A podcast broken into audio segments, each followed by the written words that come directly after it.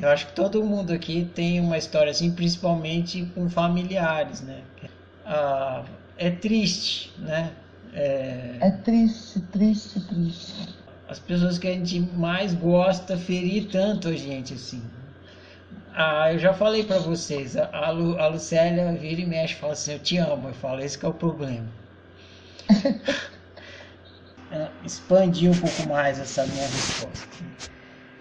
Às vezes, também conversando com a Lucélia, eu falo assim, é, por que, que você não fica preocupada com o, sei lá, com o vizinho, com o fulano de tal, com não sei o quê?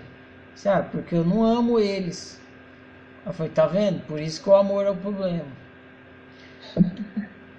A gente não, a gente não, não tenta mudar as pessoas que a gente não ama. Isso é uma coisa legal de observar. Perceba, as pessoas, as pessoas que você não ama, você não tá nem aí com elas. Ah, eu, é, fulano resolveu fazer medicina. Foda-se. Ah, parou com medicina, foi fazer, foi virar vender pipa. Tá, tudo bem, não tem problema. Ah, não, agora montou uma pizzaria. E daí? Tudo bem, deixa ele. Agora, se é alguém da sua família, não pode. Né? É verdade. Não pode vender pipa, não pode montar pizzaria, tem, tem que ser naquele trilhozinho que você determina para ele. Triste, né? É, a pessoa que você, é triste. A pessoa que você ama é a que você mais violenta. Então requer mesmo mais maestria na, nas convivências familiares, porque tem mais afeto envolvido. E aí você não simplesmente dá um bico e vai embora. Né? Se, se é não uma, dá, não dá. Se é uma pessoa qualquer que fala, não, você vai, você vai, não pode vender pizza, você tem que vai a merda agora. A gente fala. Uhum. Que não ama. Agora, se a gente ama a pessoa. Nossa.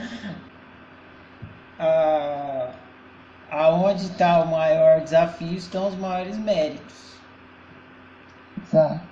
Então, na família tá, estão os maiores desafios.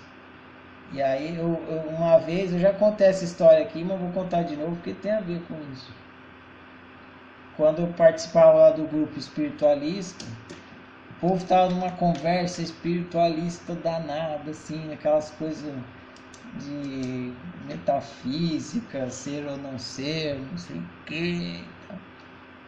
E eu era coordenador do grupo, né? Eu falei assim, eu vou quebrar a perna desse povo aqui. Não que eu fosse fazer isso pra, por maldade ou por para me colocar superior, mas porque eu achei que era pertinente para pro processo de esclarecimento do, da, de, uma, de uns equívocos que estavam recorrentes. Uhum. Aí a gente estava tá, estava lá nessa conversa, e não sei porque alguém veio me perguntar assim qual tinha sido a era meio acho que era fim de ano, qual tinha sido não, não sei se é mas era uma pergunta mais assim, qual tinha sido uma das minhas maiores experiências espirituais? Uma pergunta assim, querendo que eu falasse alguma coisa. Ah, enfim, aí me perguntaram qual uma das maiores experiências espirituais que você já teve? Aí eu falei assim, eu vou contar para vocês a maior experiência espiritual que eu tive. Era Natal e todo mundo assim, né? prestando aquela atenção. O Ferrari vai revelar a quinta chave da felicidade suprema. Aí, então... Essa sua dívida é velha, hein? Pois é. Tá na hora de soltar isso, né? Oh, senão vocês vão puxar meu pé na cama lá, né? Aí, bom, enfim, é o povo assim, né? prestando aquela atenção, aí eu comecei. Então, era Natal, aí, ah, aí você viu o Papai Noel. não, não, era Natal. E aí minha mãe tem costume de passar o Natal no interior de São Paulo com a família. Aí eu não queria ir passar o Natal lá, como sempre, no amigo secreto de fim de ano lá do, da família. E aí eu tinha que falar para minha mãe isso, que eu não ia. Essa foi uhum. a experiência espiritual mais profunda que eu tive na minha vida. Falar para a mãe que não vai passar o Natal. Exatamente. Morrer. Essa experiência foi. Mas sem brincadeira foi. E foi onde eu estou contando para vocês, foi um divisor de águas, porque eu tive que fazer um trabalho interior tão grande ah.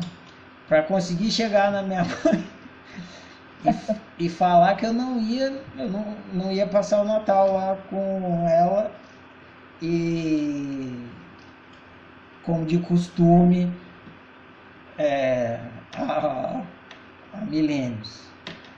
Você não foi? Eu não fui. E ela? Não, minha mãe queria me matar. Só faltou me matar.